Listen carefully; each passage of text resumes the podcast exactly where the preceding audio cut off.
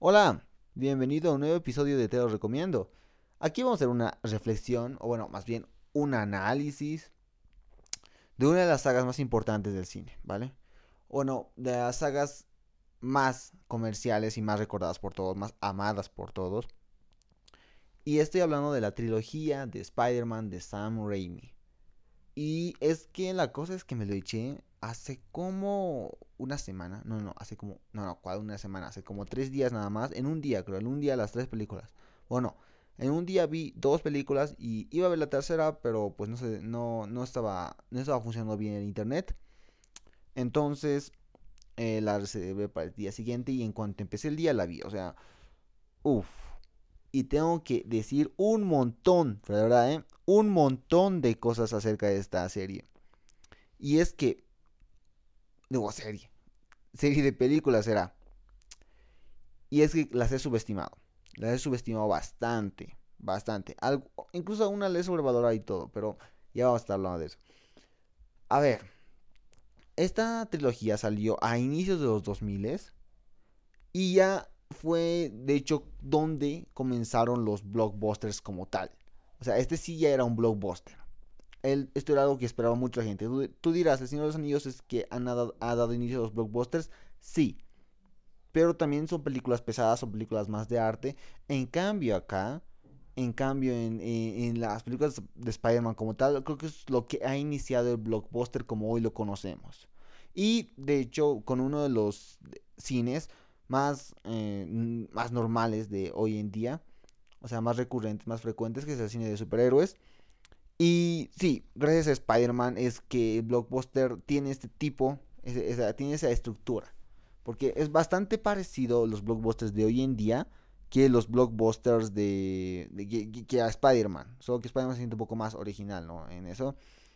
Ya.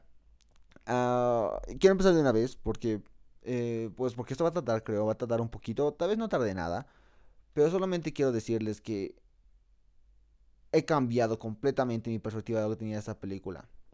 Porque, bueno, pues porque yo ya las había visto de niño, o sea, esta película creo que sí representa mucho de la infancia, o sea, de mucho de lo que veía de chico, y es pero nunca les había tomado importancia en nada técnico. Ni siquiera la última vez que lo vi. Creo que la última vez que vi la saga entera fue hace como dos años. Yo pues ni perdido en el cine, perdido en el cine. Porque pues yo no veía las películas estas por... Eh, para buscar algo cinematográfico. En ese tiempo ni me importaba el cine. Entonces yo las veía porque me divertían. Ya está. Y... Y muchas cosas cambiaron ahora y ya me doy cuenta de bastantes más cosas y hay que, hay que empezar. Para empezar, el guion, el guion es muy bueno en las tres películas. En las tres. En la tres no tanto, pero ya es por, no es culpa del guionista, sino es culpa ya de, de, de, Sony, ¿no? De Sony. Pero lo, la, la, o sea, la película, aún así sigue teniendo esos tintes de, de buen guion. Sigue, sigue manteniendo su varias de las pinceladas de lo que tenía de buen guion en las primeras dos entregas. Y, hijo, hijo, hijo, hijo. Empezamos con la primera de Spider-Man, o sea, la primera, la que está William Dafoe, y donde empieza todo. Siento que uno de mis problemas con las tres películas, no solo de la primera, es Tobey Maguire. Ya, eh, Tobey Maguire se me hace que actúa mal aquí, aquí no me gusta cómo actúa. Creo que es la razón por la que yo no valoraba tanto esta, esta, estas películas ya de chico, porque la actuación de Tobey Maguire me ha dejado mucho, mucho que deber. Creo que sí es un buen candidato, de hecho. Es una, es una buena representación, buena representante de lo que, de el físico de Spider-Man. Creo que sí es como se vería realmente en los cómics o originalmente en los cómics. Pero aún así, eso, no me, eso no me interesa a mí mucho, que se parezca a los cómics. Porque ponte que Andrew Garfield el tan mendado Andrew Garfield que nadie lo quiere ahora mismo, eh, en su papel de Spider-Man obviamente. Eh, Andrew Garfield no se parecía nada a Spider-Man, o sea, de verdad, no se parece nada. Pero aún así, a nadie le importa porque su actuación es buena. O sea, algo que creo que le falta, lo que le falta a Spider-Man de la saga de Sam Raimi, lo poquito que le falta, lo tiene en la saga de Andrew Garfield, o sea, la saga de Mark Webb. Las dos películas de Mark Webb lo tienen lo que le falta a, estas, a esta película y son buenas actuaciones. Lo único. Porque las actuaciones en El sorprendente hombre araña son geniales. Tanto de Andrew Garfield como la de Emma Stone. Eh, la de no, la tía May también más o menos. Y la de, ¿cómo se llama este? La Dane Dehan, quien ha hecho de Harry. Igual es buena su actuación. Entonces, lo que le, yo creo que lo que le falta a,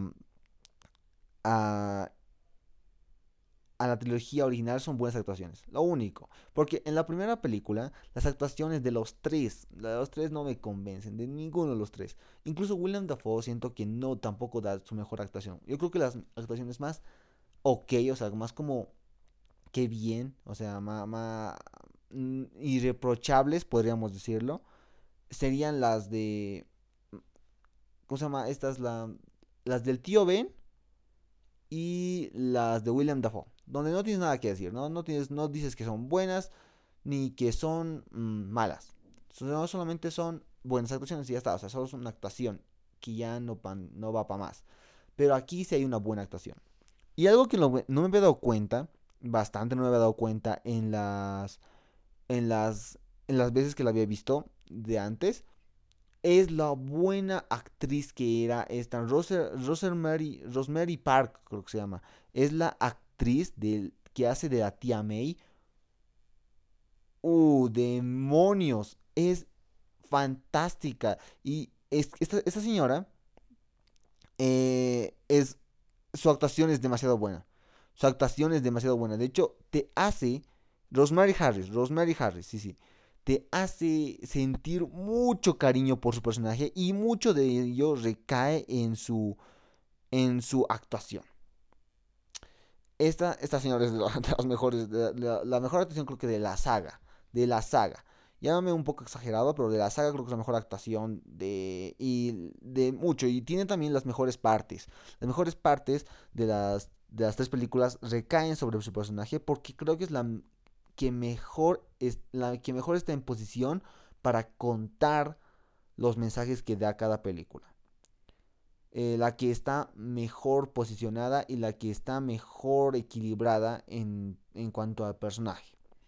Y por eso es que se me hace una, una excelente actuación. Y en aquí es, vamos, en la, en la primera es de hecho lo que me ha dado ganas de seguir viendo. Aún así, tengo que decir que el guion es demasiado bueno, de verdad. El guion es muy, muy bueno el, el de el del primero. Porque ponte que eh, en las tres películas eh, me he dado cuenta de eso. Que Spider-Man no busca. Eh, no busca salvar el mundo. O sea, esa no es su motivación. Su motivación es Mary Jane. O sea, su motivación es su, su, su amor, el estar enamorado de Mary Jane. Esa es su motivación.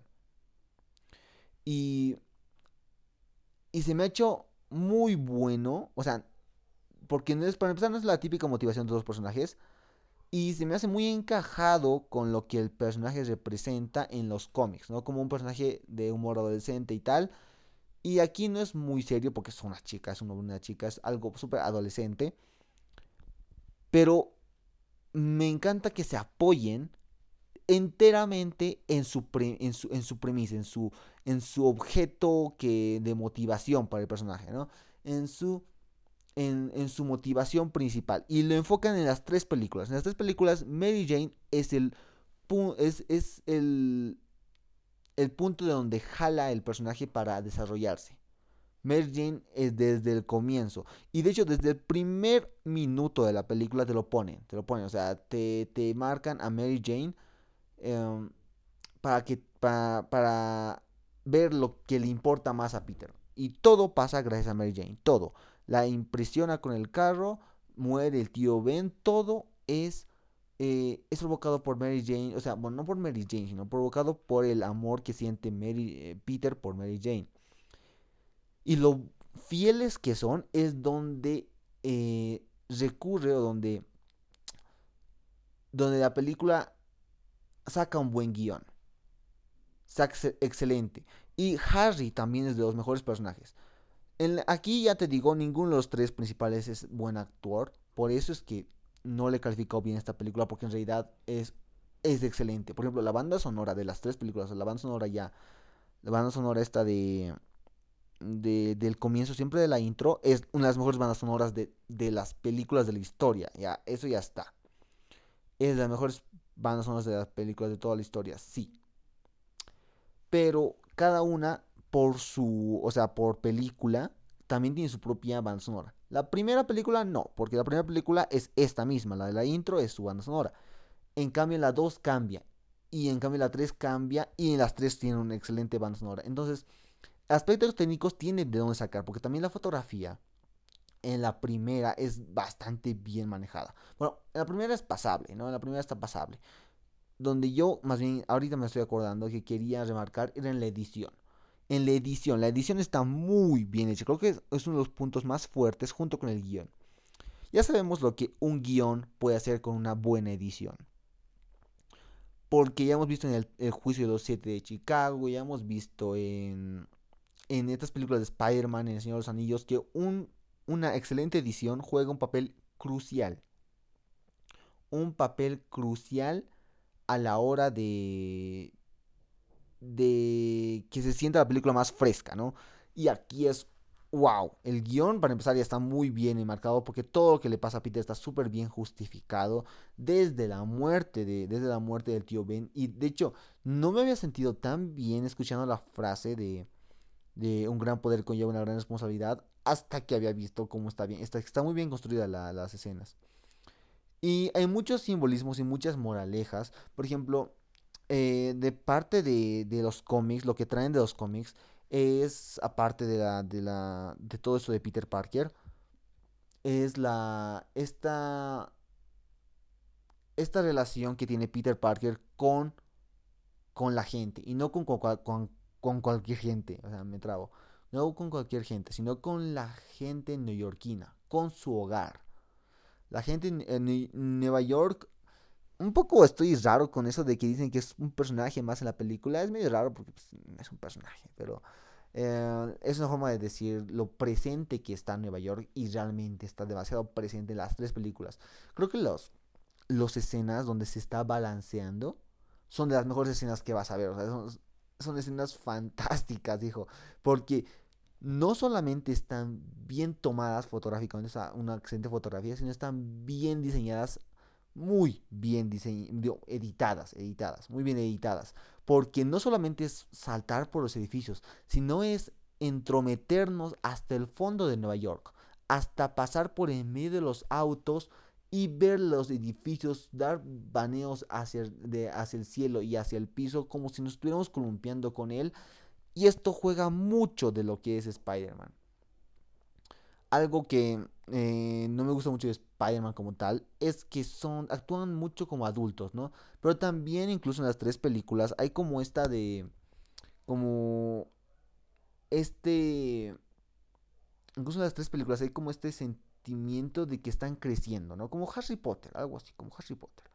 Como de que están creciendo y que están madurando conforme avanza y, va, y llevan cada película. Algo, algo así. Pero bueno, en esta película mostramos el inicio de, Peter Parker, o sea, el inicio de lo que es ser Spider-Man para Peter Parker y demuestra mucho, mucho, ¿cómo se dice? Esto de mucho significado, ya que eh, en el sentido de lo que significa ser Spider-Man. Porque cuando, cuando Mary Jane se declara ante Peter y Peter no la acepta por el riesgo que, significa que es estar con ella, em, se me hace muy, muy bueno en cuanto a esto que es la esencia de ser Spider-Man. Porque Spider-Man no es divertido, o sea, no es para el personaje, no es nada divertido. Él tiene una responsabilidad con la sociedad y consigo mismo. Y no, no quiere meter a sus seres queridos, ni siquiera quiere que se asomen porque los villanos sabrían muy bien cómo atacar. Y, y, no me parte el corazón, pero, pero sí se me hace muy bien hecho para el personaje.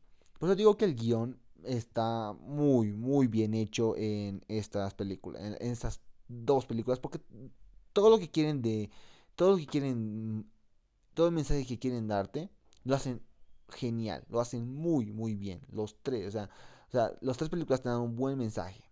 Al menos eso tienes seguro de las tres películas, que te dan un buen mensaje, eh, ya sea de, de, del ser un superhéroe, o ya sea de las relaciones, o ya sea de la amistad. Las tres tienen un buen, buen mensaje. Entonces, eso pasando del 1, ¿no? Porque en realidad, pues no mucho más del 1 hay que decir. Más que también que el villano está bastante bien igual. Siempre el villano me ha parecido muy bueno de, de las de, de, de, las tres películas. Bueno, de las dos primeras. Y sí me ha parecido Willem Dafoe excelente, de verdad. Yo muchas veces decía que era lo mejor de la película. Y ahora pienso que ya no tanto. Ahora pienso que creo, de hecho, que que pudieran haber hecho mejor. Pero aún así, William Dafoe da todo lo que tiene para él. O sea, también es de las mejores actuaciones que hay acá. Pero siento que. Eh, siento que el personaje, no sé, es que hay algo que no me cuadra con el personaje de William Dafoe la segunda vez que lo he visto. Quizás sea el traje, porque el traje, pues en ese tiempo no tenían buenos efectos especiales tampoco. Entonces era que no se sabía mucho cómo hacer un duende de verdad. Pero me parece, o sea, la, versión del Duende Verde, sé que es un traje feo y todo, pero me encanta, no sé por qué, es que es, que es mi niñez, hijo, ya, y le perdono todo, ¿eh? Como salga un traje parecido en la actualidad, lo voy a odiar, lo voy a odiar. Pero en ese tiempo colaba, en ese tiempo, en ese tiempo era lo mejor, en ese tiempo funcionaba bastante bien. Entonces, ya partiendo de eso, eh, no tengo problemas ni con el villano ni con cómo se soluciona. De hecho, eh, las mejores partes, estoy, eh, eh, estoy muy seguro, de verdad muy seguro en lo que digo, que son las de, las de, ¿cómo se llama esta señora? Las de Rosemary Harris. Las mejores partes de esa película, como cuando le, le hace explotar la casa por detrás, eso me llegó, me llegó, me llegó. O cuando está, cuando muere el tío Ben, de hecho, también es bastante, es bastante fuerte. Así que eh, sí, tengo que decir que me gustó más. De hecho, le puse un 6 porque no me gustaba tanto. O sea, no dije, ah, está bien, pero tampoco está para tanto. Y ahora dije, no, esa película merece un 7. Y creo que merecería más. Podría ser, mm, podría tener más. Pero no lo tiene porque, pues, porque es demasiado, vamos a ver, es demasiado Em, mal actuada por los tres principales. Y ese problema lo van a cargar las tres películas. Está, es, Tobey Maguire no jala, no, no va bien aquí. No, no me gusta esa actuación de Tobey Maguire. Y de Kristen Dunst, creo que Kristen, Kirsten Dunst y, y de Harry, o sea, James Franco, exactamente iguales. Ninguno actúa bien, pero creo que es por el guion. Porque creo que he escuchado que Kirsten Dunst es una grandiosa actriz. Es una grandiosa actriz. Y James Franco, he visto una de sus películas donde, wow, wow, wow, James Franco también es un buen actor. Y entonces, siento que, siento que de hecho que conforme las películas avanzan, la actuación mejora. Eso siento, que mientras vayan, mientras las, mientras la, mientras películas, o sea, el 1, el 2 y el 3, las actuaciones mejoran, excepto la de Tobey Maguire. La de Tobey Maguire no mejora en ninguna de las tres. De hecho, parece bastante, parece, parece que hace lo mismo, parece que no cambia. O sea, el personaje obviamente cambia y todo lo que tú quieras, pero parece que no, que no hay motivo. O sea, digo, o sea, no, no, sino, si el guion fuera malo, Tobey Maguire lo culparían todos a Tobey Maguire de que sea malo porque pues él no ayuda en nada. Em, han dicho, de hecho, he escuchado, que se le han ofrecido el papel de, de Spider-Man a, Leonardo DiCaprio y yo hubiera querido que él fuese. Tú lo tienes, de hecho, o sea, tú seguro estás como, qué asco, como que Leonardo DiCaprio. Eh, pues, como te dije de Andrew Garfield, no tiene que parecerse Spider-Man. A veces, con solo la actuación, uno se olvida de, detalles menores como que Leonardo DiCaprio es Spider-Man. Se olvida de cuestiones tan menores. Entonces, creo que en una realidad alterna donde Leonardo DiCaprio hubiera sido Spider-Man, ahí yo creo que quisiera, ahí, ahí quisiera vivir más que aquí porque el guion estaba suficientemente bien y yo creo que con Leonardo DiCaprio, ahora sí, ahí yo creo que pondría el 10 o el 9 que se merece a la primera película, pero gracias a las actuaciones de los tres y el guion, que también creo que el guion puede ser un poco culpable, pero el guion también es muy bueno en esa parte. Porque además de, de revelarnos toda la, o sea, además de manejar su trama bien, eh, sin que parezca aburrida en un periodo de dos horas, porque yo pensaba que era una hora y media, o sea, a ese nivel de divertida está, porque yo me acordaba de la película y decía, esto es una hora y media, y no, habían sido dos horas, dos horas habían sido, y yo dije, parece cortita, y es que sí está muy bien manejado. Y algo que en las tres películas manejan bastante bien es es que ser un superhéroe no es un camino lleno de rosas. Como en Marvel, o sea, en Marvel no, no tampoco es que es súper romantizado en Marvel, sino que en Marvel eh, no se no se aborda este, este tema como lo aborda Spider-Man. Como que la gente te odia, o sea, ahí, lo, ahí es lo feo de la gente, ¿no? Como tu público te puede admirar y luego de la nada te puede olvidar, se puede olvidar de ti. Y eso es un buen punto. Por eso es que Sam Raimi se me hace una. Su, adaptación se me hace de las mejorcitas. No se me hace la mejor película de Spider-Man, la 1. Eh, ni de las mejores, creo que está un poco más abajo. Es que también por descarte sí subiría alto. ya, pero sí, la primera película, buenísima. Eh, está muy bien, me, ha gustado bastante. Me ha sorprendido. Pero ¿sabes dónde he conseguido más sorpresas? ¿Sabes dónde eh, eh, me he sorprendido, pero o sea, a niveles inimaginables? Es en Spider-Man 2. De verdad, yo decía que esta era la película más sobrevalorada de la historia. Porque, pues, ¿por qué la aman tanto si es tan aburrida? No sé por qué dije eso. No, sé por qué dije eso. Eh, no me acordaba. he visto mil veces las tres películas. Mil veces. Y wow no había visto lo buena que es realmente Spider-Man 2. Spider-Man 2 tiene uno de los mejores villanos que he visto en las películas superiores para empezar. Para empezar. Porque este villano no es como el Duende Verde. En el Duende Verde eh, es, algo accidental. Es algo, es algo colateral. Es como, sí, pues algo colateral algo que no estaba pensado. O sea, el villano en sí, el Duende Verde no tenía que ser el Duende Verde. En cambio, acá él se hace villano, pero se hace villano también por manipulación mental, también, sí, sí. En las tres películas hay manipulación mental, pero aquí influimos más en lo que él quiere hacer. En sus sueños, en, en su vida, en sus deseos. Y toda la película es sobre esto. Toda la película es sobre los deseos y las motivaciones. Porque si bien Doctor Octopus se motiva en, cumplir su sueño, el trabajo de su vida, eh, Spider-Man está ahora en un conflicto de no saber hacia dónde ir con esto de Spider-Man. Y se me hace excelente, se me hace excelente. Porque en, la primera película hemos visto la, hemos visto el hecho de ser Spider-Man. Cómo va a ser de ahora en adelante ser Spider-Man.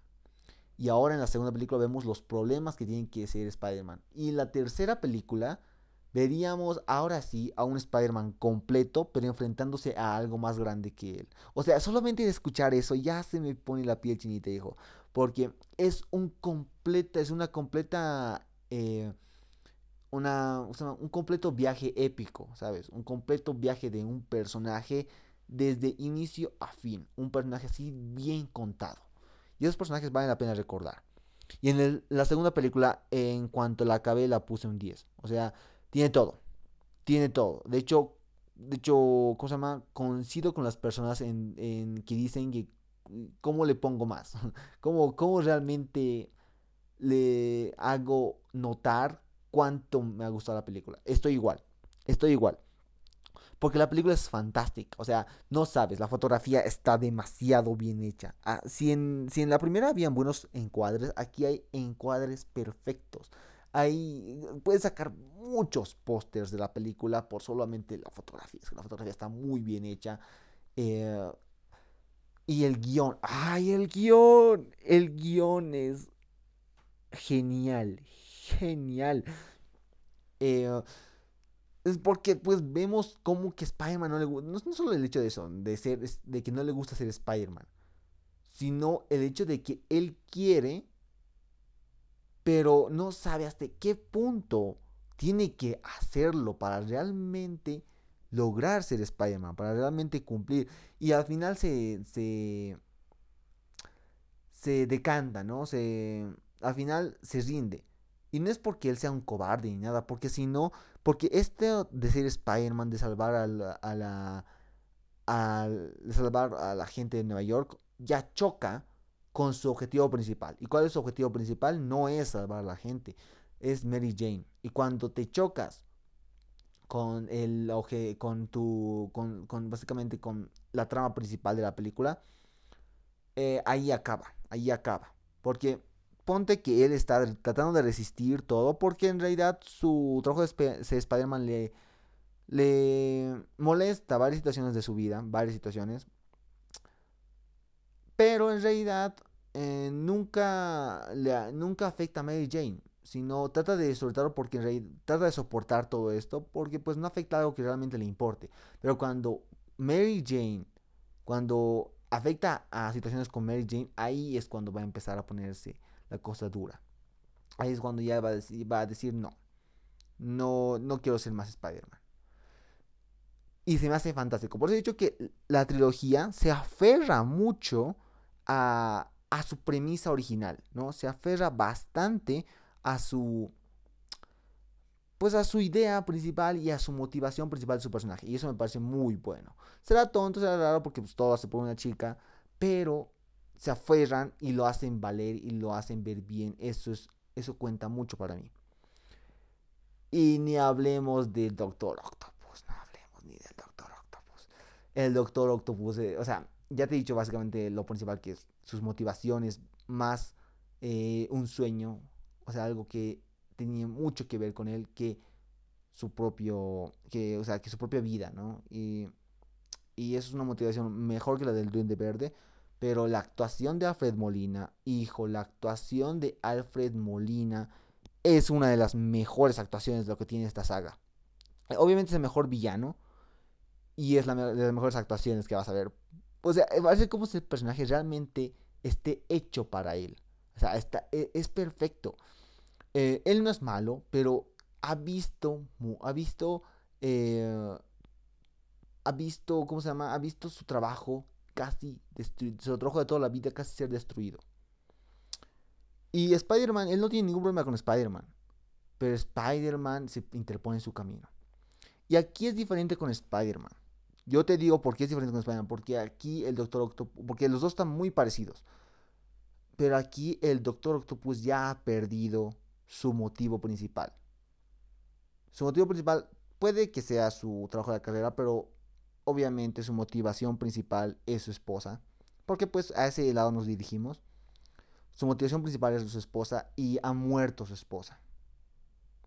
Ha muerto, entonces lo único que le queda es... Eh, lo único que le queda es su trabajo de toda su vida y no lo va a dejar así por así. Y no es algo que él decida sino que la inteligencia le, le, manipula. Y eso yo creo que es una de las razones por las que nunca se siente mal por la muerte de su esposa, porque en realidad pues las, las los, cuatro, los brazos no se sienten mal porque pues no fue su esposa, o sea, o no tienen ningún afecto por nada, entonces no se sienten mal porque pues no vale nada para ellos, más bien ellos quieren sobrevivir, quieren quieren mm, quieren eh, tienen una idea un poco más de lo último que ha hecho, para eso han sido creados, ¿no? Para, para hacer su trabajo de toda su vida y para eso lo manipulan, quiero creer, ¿no? Porque si nos centramos mucho aquí ya vamos a entrar algunos errores del guion, pero si lo piensas bien, sí, han sido creados para eso. Entonces, pues, yo creo que por eso han querido cumplir, ¿eh? Es su posición, siempre es malo suponer, pero pues es su posición. Entonces, por eso, y entonces es una motivación principal y lo que le falta a Doctor Octopus para, para detenerse, que era su esposa. Y ya se fue, entonces no se detiene ante nada. Y Ay, señor, es que. Es que lo mejor de Doctor Octopus puede que ni siquiera sea la actuación de Alfred Molina. Puede que ni siquiera sea sus motivaciones. Simplemente nos podríamos abocar a, a fijarnos en las grandiosas escenas. En las grandiosas escenas de acción que hay. O sea, creo que mejores escenas de acción no hay en, muchas películas, tanto de Marvel. Esta, esta, esta película fácil gana, creo que a todas las películas de Marvel, excepto a los Vengadores. Eh, porque pues tiene escenas de acción increíbles, o sea, escenas de acción que, que son, o sea, no manches, o sea, son impresionantes. Algo que me he olvidado decir en, las, en, la, en, la, en la anterior de la primera película es el rol que juega. O sea, hemos visto ya el rol que juega Nueva York como parte de Spider-Man, pero también en el sentido en que le ayudan a Spider-Man. En que le en que ellos es que Spider-Man no podría cumplir su trabajo sin ellos. Spider-Man es Nueva York. Spider-Man no sobreviviría sin Nueva York. Sin la gente de Nueva York. La gente de Nueva York básicamente hace lo que es Spider-Man. Y de hecho esto hay una referencia incluso en cuando tiene, recibe su nombre de Spider-Man, porque en realidad no lo, no lo escoge él, lo escoge un neoyorquino, lo escoge el tipo este de las... De las... ¿Cómo se llama esto? De... De... Ah, de la lucha, ese que estaba... que El host de la lucha, ese elige su nombre porque le parece feo su otro nombre. Entonces es el rol que cumple Nueva York en la vida de Spider-Man y, en, y en su transcurso como héroe. Y en aquí igual hay porque la tía May, gracias a la tía May es que Spider-Man sigue con vida, de hecho. Gracias a ella. Y de hecho en la primera película igual, gracias a, eh, gracias a la gente neoyorquina que le tira botellas al Duende Verde, es que está vivo Spider-Man. Entonces, sí, sí, me encanta cómo juegan un rol fantástico los neoyorquinos acá en la ciudad de Nueva York como tal. Y en la escena del tren, madre mía, la escena del tren. La escena del tren, eh, es que cuando llegue a su año, es que, es que cuando vea, creo que va a ser la mejor escena de ese año. Tengo que ver muchas más películas de ese año, películas de Oscar y tal, pero creo que de las esas mejores escenas de ese año. Y creo que de hecho esta película ha ganado un Oscar a mejores efectos especiales. Y no me he dado cuenta que, que que solo dos películas de superhéroes han ganado a mejores efectos especiales, que es básicamente la categoría en donde se supone deberían ganarlos todas las películas de superhéroes. Y solo dos, y una es esta, y sí, y sí.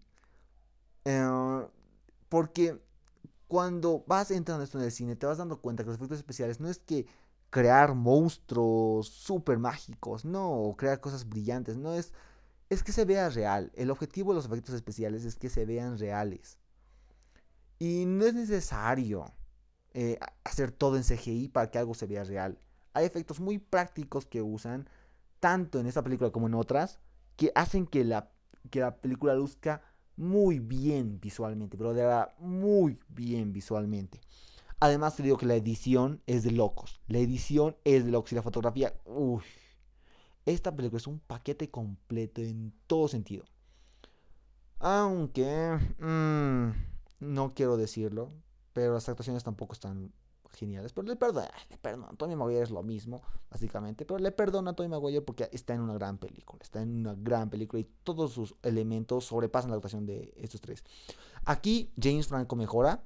Efectivamente, confirmo, mejora James Franco en el de Harry eh, Harry y también Kristen Dunst mejora. El único que no mejora es Toy Maguire, el único que no mejora. Eh, pero los, los dos de ahí son fantásticos igual, o sea, son muy buenos personajes ambos. Y bueno, pues, eh, pues, ¿qué más? A ver. Aquí es donde mi amor por... mi, aquí es donde me he dado cuenta de muchas cosas y de lo que estaba equivocado, de hecho. Me he equivocado en poner, porque esta película estaba con un 7, ¿vale? Estaba con un 7. Mejor que esos dos, sí, pero estaba con un 7. Y aquí es donde dije, hijo, esta es de las mejores películas que voy a ver de superhéroes. ¿Por qué? Hay una escena donde, donde, donde le dice, o sea, de hecho, creo que eh, donde realmente Peter Parker le dice a la tía May que, él es el asesino, eh, que él es, que él es el asesino inconsciente de, o sea, que es el culpable, ¿no? El culpable em, indirecto de la muerte del tío Ben. Y esa escena está muy bien actuada, de verdad. Rosemary Harris, mis respetos, mis respetos, mis respetos para Rosemary Harris. Y de hecho, ya estaba escuchando lo grandiosa que era esta señora en, esta, en estas películas. Y de hecho me he dado cuenta que la gente le duele mucho, le duele mucho cuando ella da el tostador, porque es lo único que tiene. La gente dice que llora con el tostador. Yo no, yo no lloro ahí. De hecho, se hace una escena un poco divertida. Obviamente me duele porque pues es, es Rosemary, es la tía May, no tiene nada, pobrecita. Pero a mí me duele cuando. Cuando tiene poquito. Cuando, o sea, tiene pocas cosas, la verdad, tiene muy poco. Y lo poco que tiene le da a Peter por su cumpleaños. Y ni siquiera solo fuera el acto. La escena está tan bien actuada. O sea, la, la, la Rosemary Harris está a punto de llorar y diciendo, llévatelo, llévatelo, no lo necesito. No, así, así diciendo, por favor, así, pidiéndole con, con lágrimas. Y eso me duele, me duele demasiado. Pero tampoco, ¿eh? Aquí tampoco lloro. Bueno, aquí me siento mal, me siento malísimo. Pero te digo, ¿eh? Después de verla tantas veces, o sea, después de ver tantas veces esta película, creo que he visto, cada una de estas películas he visto cuatro veces mínimo. Después de ver tantas veces estas películas, no, hasta ahora, hasta, no, hasta ahora me lo creo, ¿eh? No puedo creer que haya llorado con Spider-Man 2. O sea, hasta ahora me parece, me parece increíble. No puedo creer que haya llorado con Spider-Man 2. No puedo creer. hasta ahora no lo creo. Y es cuando la. Cuando la. Cuando están mudándose. O sea, ya de plano, desde ahí empezó a llorar, creo. Cuando estaba mudándose, ya, la, ya le habían quitado la casa y todo. Y cuando estaba mudándose. Ya he repetido mucho mudándose. y aquí es donde eh, eh, esta actriz eh, da los mejores mensajes que he visto. De hecho, creo que puede ser incluso el mejor mensaje que he visto en una película de superhéroes. Sobre el hecho de ser un superhéroe. Y es que, su ni es que hay un niño ahí y tal que dice cómo ve a los superhéroes, que todos podemos ser superhéroes, todos somos superhéroes en la vida real. Y ahí, ahí lloré, o sea, hasta ahora no me lo creo, ¿eh? Hasta ahora no me lo creo. Está, o sea, solo escuchar ese mensaje de palabras de una ancianita. No sé, es que es indescriptible. De una ancianita. O sea, de la tía May, básicamente. Tú escuchas esas palabras de esa, de esa mujer. Es como si lo estuviera diciendo mi abuelita. Y eso me recordado un chingo a mi abuelita. Mi abuelita era muy buena. Muy buena. Y se parecía bastante y, y, lloré un huevo, lloré toda esa escena, o sea, la escena donde primero comienza con que te perdono, o sea, desde que le perdona a Toy Maguire y dijo, eh, empezaba a lagrimear Y hasta que le dice lo de ser un, lo, lo, que es ser un real superhéroe, todo esto, todo el apoyo que representa, ahí lloré, lloré, así, ya, ya estaba. Creo que es de esas veces que lloras por lo buena y creada que está una película. Eh, es de esas veces.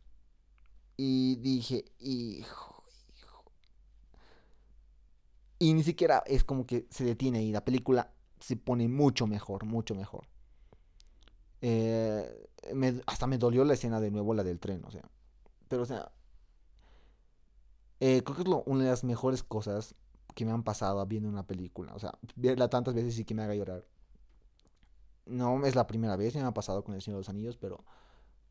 Pero en aquí es completamente inesperado. No me esperaba llorar, no me esperaba.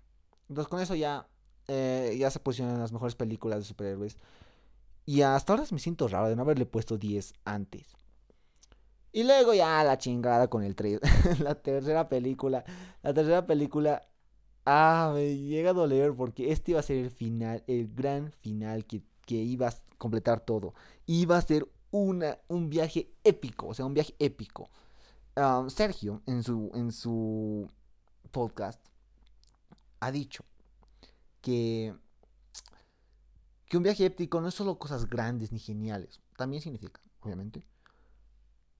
pero si no es un viaje de un personaje, un viaje de inicio a fin donde cambia una y otras cosas, cambian, donde básicamente no es nada parecido a cómo empezó el viaje. Y esta trilogía iba a ser una de las trilogías más épicas, o sea, en el sentido de épico, muy bien logrado que se han hecho. O sea, porque una película épica no es nada. No es nada completamente inusual. Hay muchas películas épicas, pero esto hubiera sido de las mejores escritas. Porque empezamos, ponte que empezamos en la primera película. Empezamos con. Eh, con este. con Toby.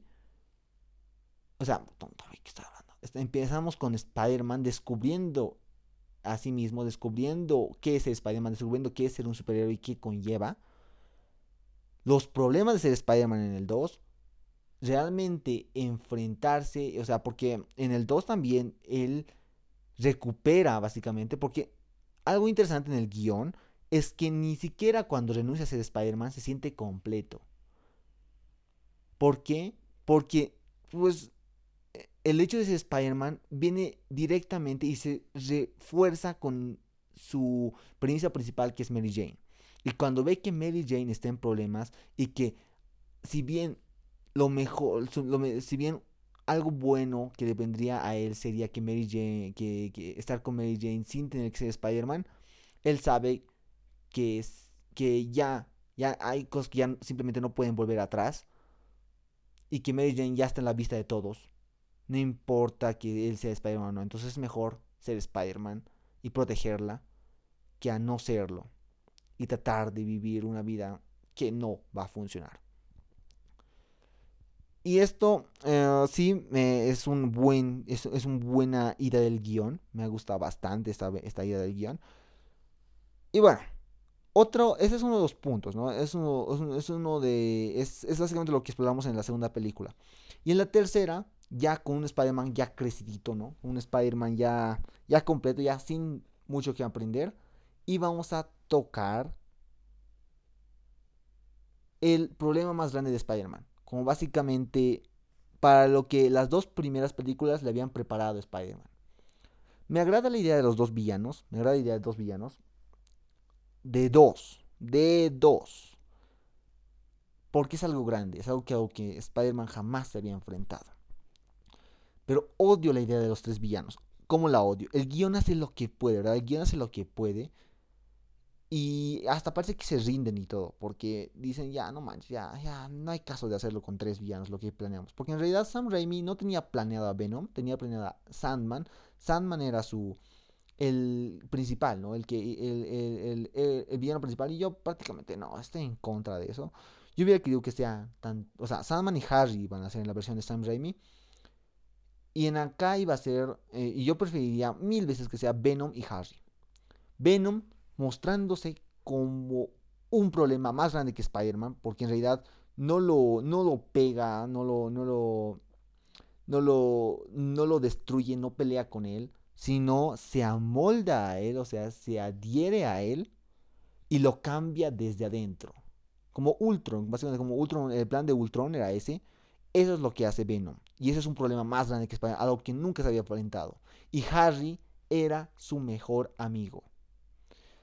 O sea, solo con esa premisa, o sea, tenían un huevo de cosas que hubieran podido hacer. O sea, tenían la película del siglo en sus manos y no lo han hecho.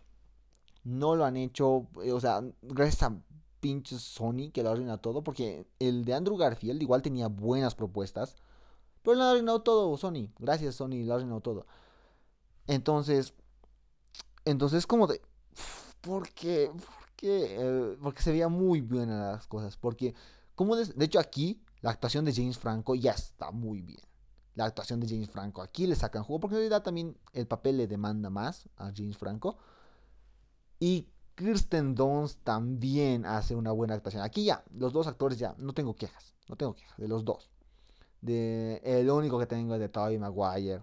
Que a la chinga ahí sigue sin mejorar sigue igual, o sea, sigue, igual que las primeras tres películas, las primeras dos películas, y no cambia, o sea, este no cambia. Ah, pero bueno, ya, ya, es mi problema, ¿no? Pero la actuación de Kristen Dunst y de este chico es fantástico. De hecho, ¿por qué te digo que el guion sí tenía cosas que dar? Porque se planteaba cosas desde el inicio. Porque ya Spider-Man ya estaba en ascenso. Spider-Man ya se había aceptado a sí mismo, ya había aceptado su entorno, había aceptado su nueva forma de ser, su nueva vida, todo. Entonces, eh, ya no había problema que lo molestase. Eh, y su carrera, de hecho, iba en ascenso. O sea, su, su carrera, su, su, su, su profesión, pues, o sea, como sea. Su labor ya estaba en ascenso y ya la gente lo quería por lo que era. Y mientras él iba estando en ascenso, Mary Jane iba en decaída. Mary Jane tenía malas reseñas, eh, estaba en un momento terrible de su vida. Y aquí es donde el guion también hace un buen trabajo porque, pues sí, pues en realidad si tienes una buena racha, si por fin has logrado tener todo lo que tú querías, pues eh, a veces cuando estás en las nubes te olvidas de la tierra, te olvidas de, eso por lo que te, motivabas a hacer. Y él se olvida de dar de darle y aquí es una nueva problemática ¿eh? en la relación de en la relación de Peter y de Mary Jane ya no tiene que ver con los villanos ni nada sino el hecho de entender el hecho de ser una pareja porque una pareja funciona así y eso es algo muy muy maduro es algo es un tema bastante maduro para mayores y, eso está muy bien porque ya han crecido. Por eso digo que es un viaje completamente épico porque, por, porque desarrolla sus personajes desde el inicio y ahora han crecido. Han crecido, los dos han madurado. Los tres personajes principales ya, tienen, ya, no, ya no son como en la primera película. Eh, y eso que en la primera película, como la han retratado, estaba, estaba feo, estaba feo, estaba feo. Pero bueno, ya no son como en la primera película eran. Y eso, me, eso está mejor. E incluso en la fotografía también nos ayuda a entender eso. Porque la fotografía eh, es, más, es más opaca, ¿no? O sea, ya no es tan brillante como las primeras dos películas. Y partiendo de eso, o sea, partiendo de ese lado, eh, tenía mucho que dar la película, e incluso con los tres villanos. Pero no ha dado porque, no por culpa de ellos, sino por culpa de, de, no poder controlar todo lo que tenían en manos ya. O sea, Sony le había cargado un peso muy grande a Sam Raimi. Y Sam Raimi hizo lo que pudo. Porque incluso aquí la, la banda sonora está bien, también está bastante bien hecha. Y la, la, edición también. El guion hace lo que puede. Siento que esta película pudo haber llegado más lejos de lo que ha llegado inicialmente. Pero bueno, ya son cosas, ¿no? De, de problema, o sea, ya, el problema que todos tienen. Y yo pensaba que iba a estar aceptable, porque he escuchado que la, película, la tercera película no estaba mala, sino solamente era... Meh, nada más, o sea, una decepción, la peor de las tres, así. Así. Y... No, la película sí está mala, no me ha gustado, me ha aburrido, de hecho, bastante. Pensaba que no iba a aburrir tanto, pero me ha aburrido un poco. Eh, la muerte de Harry no me dolió tanto por culpa, por culpa de la película, o sea, la película, la película es la culpable porque pues mm, mm, los, los que han, Sony ha cargado mucho peso sobre la película, pero peso estúpidamente necesario. Hay veces donde la película se propone es ambiciosa, pero una cosa es ser ambicioso y tener cuenta, tenerte, darte cuenta de lo que estás manejando, y una cosa es solamente meter por meter. Y, y, digo, Vision, Vision. y Sony quería meter a los seis siniestros y a, o sea, en ese tiempo a Venom a la manera en la que se pueda. Y en realidad no les ha venido mal porque ha sido una, un taquillazo. Eh, el, eh, el 3 es la más exitosa de las dos, de las tres. La más exitosa es esta. Entonces, no les ha venido mal, pero a todos los fans ya nos ha decepcionado. Y hubiera sido fantástico que hubiera salido algo mejor. Ya, pero bueno, esa es mi opinión de las tres películas de la trilogía de Sam Raimi. Quería hacer de todo el Spider-Man en el cine, de todo el Spider-Man eh, como tal. Con ya las de Andrew Garfield y las de la. Esta la de Sony Animation, ¿cómo se llama? Into Spider-Verse. Estas quería hacer eh, así, Spider-Man en el cine como tal, un poco más grande. Pero al final dije, al final me dio flojera ver las de Andrew Garfield, sí, me dio flojera. No la 2, porque de hecho la 2 es de mis películas favoritas de Spider-Man. Uh, sino la 1. La 1 me daba un flojera, ver, una flojera. Y ah, no, prefiero no. Prefiero no pero tiempo. Solamente voy a ser la de Sam Raimi. Ya está. Y tengo cosas que hablar, así que cuando vea la de Andrew Garfield voy a hablar también de esa. Pero eh, va a ser difícil, ya, tal. no sé. Solo digo, solo voy a decir esto, ¿eh? que en Andrew Garfield lo que tenía, o sea, ya he dicho, lo que tenía la mm, trilogía de Sam Raimi le falta a la trilogía, a la dual, a la, no es duología, a la, a la pareja de películas, al, al par de películas de, de Andrew Garfield. Y es que pues eh, tiene actuación, porque en realidad la actuación en las películas de Andrew Garfield son fantásticas. La actuación es lo mejor. Por eso es que me gusta tanto, porque pues ese Spider-Man me gusta más, el Andrew Garfield. Y Emma Stone hace buenísimo papel ahí. Hace, de hecho, eh, esas peli el 2 tiene las escenas más impactantes en, la, en, las películas superiores como tal. Entonces, sí, eh, el, el, 2 sí es un peso pesado. De hecho, creo que es la única película eh, de Amazing Spider-Man 2 que en realidad sí diría como que es una película que todos odian, porque he visto en Leatherbox y todo, todos odian, pero yo la adoro, yo la adoro con mis ganas, y no me da miedo decirlo, la verdad, tengo lo suficientemente argumentos como para defender mi posición de por qué me encanta eh, Spider-Man 2, sobre Braña 2. El 1 ya, el 1 sí no me gusta, el 1 no, no me gusta nada, pero el 2 ya está bien, el 2 ya está perfecto. entonces, bueno, uh, yo le puse ya un 10 y de hecho ya son dos películas de Spider-Man que tienen un 10 y, por, y vamos por más. Y de hecho la, siguiente película, Spider-Man 3, ay no, siento que, siento que va a estar mal. Pero si está bien, de verdad, si está bien, prefiero que esté bien. O sea, yo no quiero ser odioso. Y por favor no la arruinen, de hecho. Va a ser la última película con Tom Holland. Y Tom Holland, de verdad, está teniendo un buen año. Y quisiera que vuelvan a explotar bien sus villanos. Porque puede que la arruinen de nuevo. Y eso que ya han arruinado en, el 2. ya, yo no soy fanático del 2. Ya bueno, pero eso es todo lo que quiero decir de esta, de esta trilogía. Eh, fantástica la 2, la 2, me quedo con la 2. Eh, la sorpresa del año, eso, creo que es la mayor grande sorpresa de lo que me he llevado de este año. Y bueno, pues ese fue mi análisis de de la trilogía de Spider-Man de Sam Raimi. Uh, puedes seguir en Twitter, en en TikTok como Bopal Rockstown y en Letterboxd como Bopal, donde estoy súper activo subiendo mm, todas mis películas y todas mis reviews ahí. O sea, sé que me gustan o no. Aquí subo sí o sí las películas que me gustan, las películas que tienen un corazoncito. Esas películas sí subo acá, en el podcast. Pero las otras películas ya no. Las otras películas que doy mala puntuación, no. Porque pues no me gusta hablar de lo malo. Nunca me ha. Entonces, sí, si quieres ver, mm, si quieres ver mi lado odioso, pues ve a Leatherbox y búscame como Bopal, sígueme. Yo voy a ver, o sea, yo de todos mis seguidores veo sus películas y tal, lo que están viendo. Tal, eh, eso fue todo. Gracias por escuchar mi opinión. Está un poco larguito, ¿eh? 53 minutos. Creo que es, mi, mi, es uno de los podcasts más largos que he hecho en las últimas semanas. Y bueno, pues nada. Eh, este fue Bopal Rocks donde te lo recomiendo. Bye.